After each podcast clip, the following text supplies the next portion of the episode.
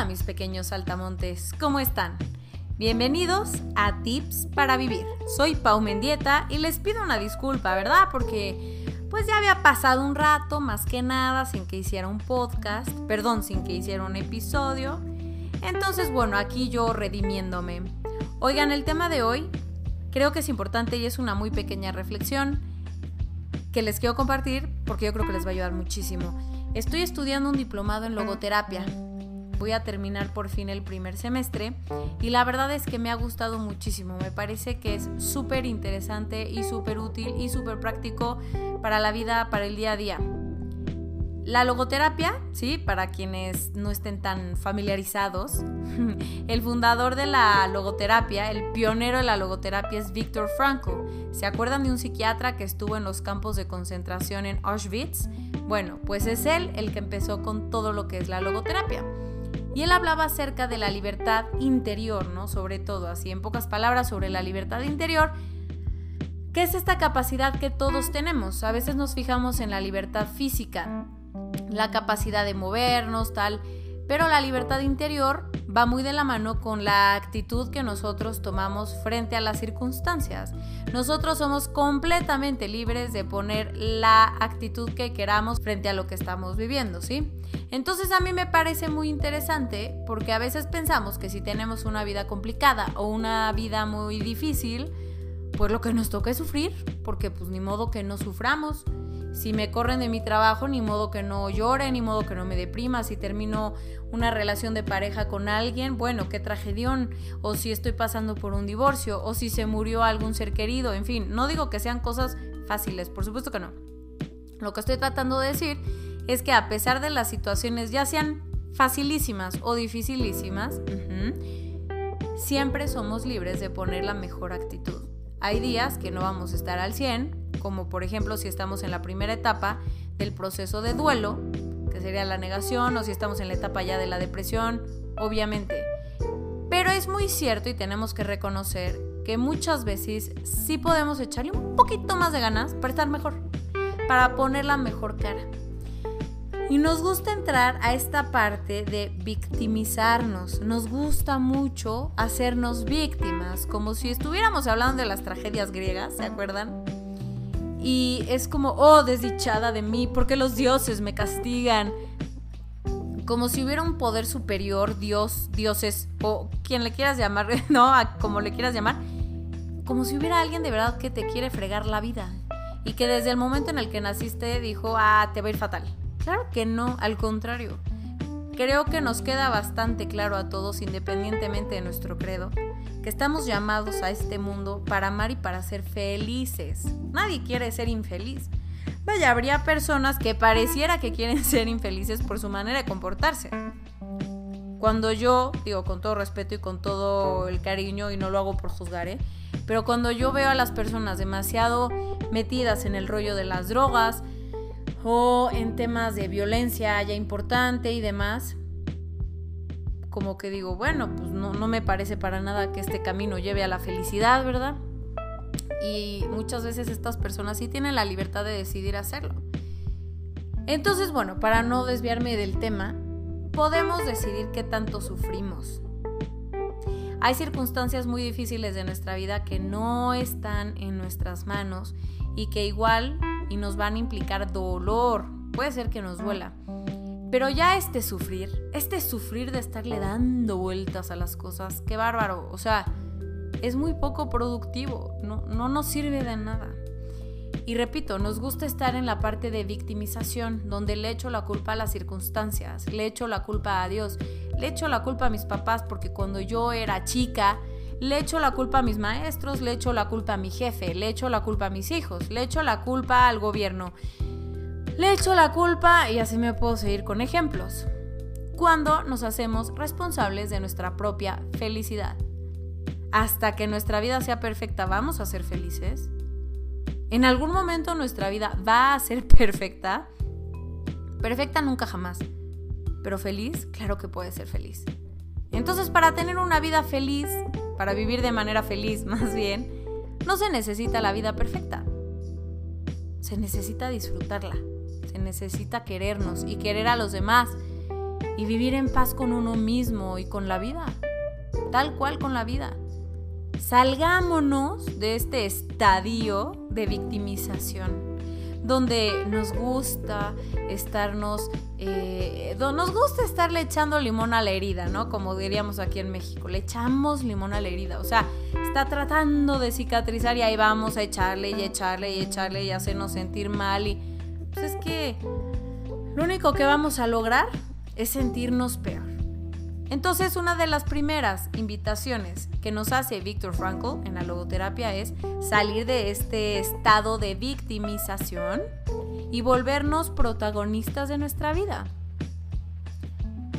Independientemente de nuestro nivel sociocultural, de nuestro del dinero que tengamos, de nuestros estudios, de nuestra edad, no importa. Todos tenemos la capacidad de ser felices y de trabajar para tener una vida plena. Todos. Aquí no hay excepciones.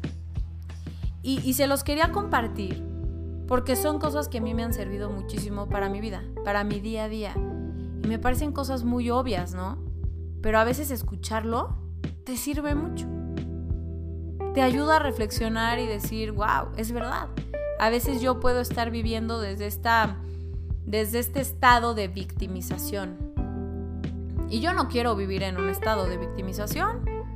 No me sirve de nada, creo que no sirve de nada. Lo único que, que logras es volverte pues esclavo del que dirán y de lo que los otros hagan bien y mal y si alguien hace algo malo, oh, qué horror, o sea, como que siento que te vuelves un poco neurótico con la vida, ¿no? O sea, cualquier cosita te va a afectar, cualquier cosita te va a molestar, siempre vas a estar esperando un después, porque cuando ya me case voy a ser feliz, porque cuando ya tenga pareja voy a ser feliz, porque cuando ya estudie a la universidad voy a ser feliz, porque cuando ya me jubile voy a ser feliz, porque cuando por fin me divorcie voy a ser feliz. En fin, entonces siempre es un constante estar esperando a lo que sigue y lo que sigue y lo que sigue y pues igual y eso que sigue nunca llega y se te fue la vida y nunca fuiste feliz.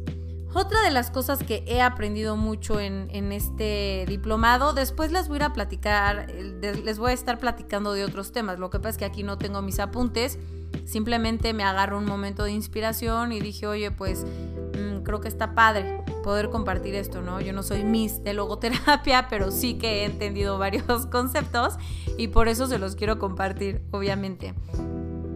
Esta última idea que les quiero dar es que, muchas personas dicen que infancia es destino, ¿no? De hecho, el mismo Freud de repente como que fortalecía esta parte de que infancia es destino.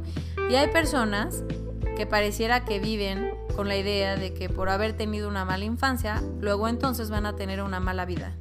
¿Sí? O el famoso pandeterminismo. No sé si les suena está muy este, rebuscado el término, pero era toda una corriente filosófica que decía que el hombre estaba determinado, ¿sí? Entonces salgámonos del pandeterminismo, salgámonos de estas cosas que nos determinan, que no nos sirve absolutamente de nada. Y entonces mejor superemos nuestros condicionamientos. Esa es la invitación que nos hace Víctor Frankl. Por supuesto que la infancia te condiciona. Todo lo que hacemos, todo lo que nos dicen, todo nuestro contexto nos condiciona bastante. Pero no nos determina, es bien diferente. Que nos condicione quiere decir que tiene cierto efecto en nosotros. Tiene cierta influencia en nuestros comportamientos, en nuestra manera de ser. Pero otra cosa es que nos determine como si nosotros fuéramos simplemente unos espectadores en el cine para ver una película. No, es que la película es nuestra propia vida. ¿Quieres ser el actor y el protagonista de tu vida o quieres sentarte a ver qué pasa? Porque no, pues va a estar chafísima la película. Entonces volvernos eh, protagonistas de nuestra propia vida implicaría tomar las riendas de nuestra vida, salirnos de la parte de victimización y decir, ok, tengo ciertos condicionamientos, pero los puedo superar. ¿Cómo los puedes superar? De varias maneras. Puedes pedir ayuda, puedes leer algunos libros que te ayuden, puedes estudiar un diploma en logoterapia, puedes ir a logoterapia con un logoterapeuta, ¿verdad? En fin, son muchas cosas las que podemos hacer. Pero a mí me encantó esto porque, wow, o sea, yo creo que el mundo sería otro si todos estuviéramos muy conscientes de que podemos cambiar nuestra vida. Hay personas que van a psicoterapia, ¿no? Que van con psicoanalistas para explorar un poco su pasado.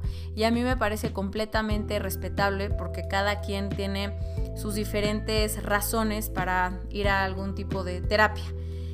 Em, a mí, a mí en lo personal, no me gusta ese rollo porque porque pues yo como, o sea, si me dan pánico las arañas, no me dan pánico, pero si me dieran pánico las arañas, pues yo para qué quiero saber por qué me dan pánico las arañas. O sea, mejor quiero que ya no me den pánico las arañas, ¿no? O sea, como que pues, si descubro que un día cuando yo era chica una araña me picó y, o sea, me parece a mí poco productivo.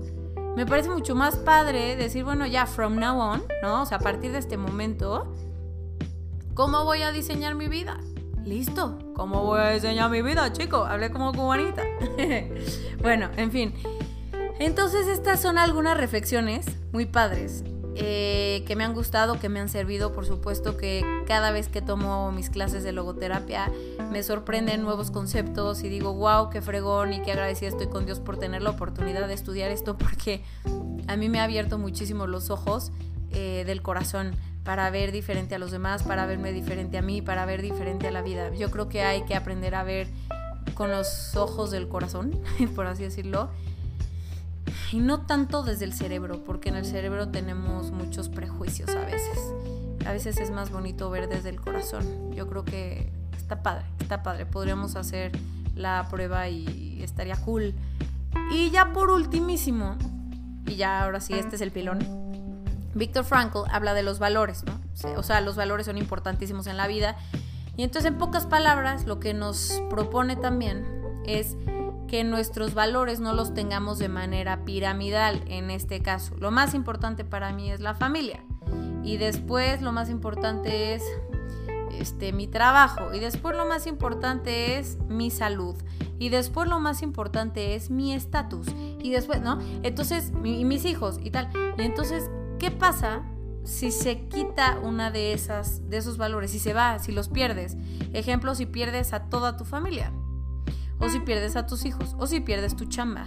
Si está de manera piramidal y algo se basaba sobre ese valor, se va a caer la pirámide, no se va a poder sostener porque le falta esa parte. Entonces, la propuesta aquí es no tengas tus valores de manera vertical, o sea, como pirámide, mejor tenlos de manera horizontal, de tal manera que si se va uno puedas echar mano del que está junto, porque no es ni más ni menos importante. A ver, obviamente la familia, pues, ojalá todos piensen así, pero bueno, es más importante que el trabajo. Pero aquí la idea es que no se te derrumbe la vida si te llega a faltar algo. Imagínense a Víctor Frankl que estuvo pues en Auschwitz está cañón. Le quitaron la libertad, le quitaron a su familia, le quitaron su trabajo, le quitaron su estatus, le quitaron todo casi. Pero la más grande de todas las libertades, que es la libertad humana, la libertad de elegir, nunca se la quitaron. Porque no, nadie te la puede quitar, nadie. Entonces, bueno, hasta aquí mi compartición. Ah, hasta aquí les comparto algunas cosas del diplomado. Eh, a la próxima, ahora sí, con cuaderno en mano y apuntes. puedo profundizar más en algún tema. Si te gustó, compártelo. Compártelo a esa persona que creas que le puede ayudar. Gracias por tu tiempo, gracias por escucharme. Voy a empezar a grabar ya más seguido episodios de este podcast. Saben que soy comunicóloga y que mi objetivo, mi objetivo así para decir, wow, lo hice bien y lo estoy haciendo bien es saber que estoy comunicando lo bueno, lo bello y lo verdadero. Un fuerte abrazo y si no me sigues en redes sociales, estoy en Instagram como arroba soy Pau Mendieta y en Facebook Pau Mendieta y también tengo un canal de YouTube en el que de repente subo cosas que adivinen cómo se llama, bien original, se llama Pau Mendieta. Un abrazo.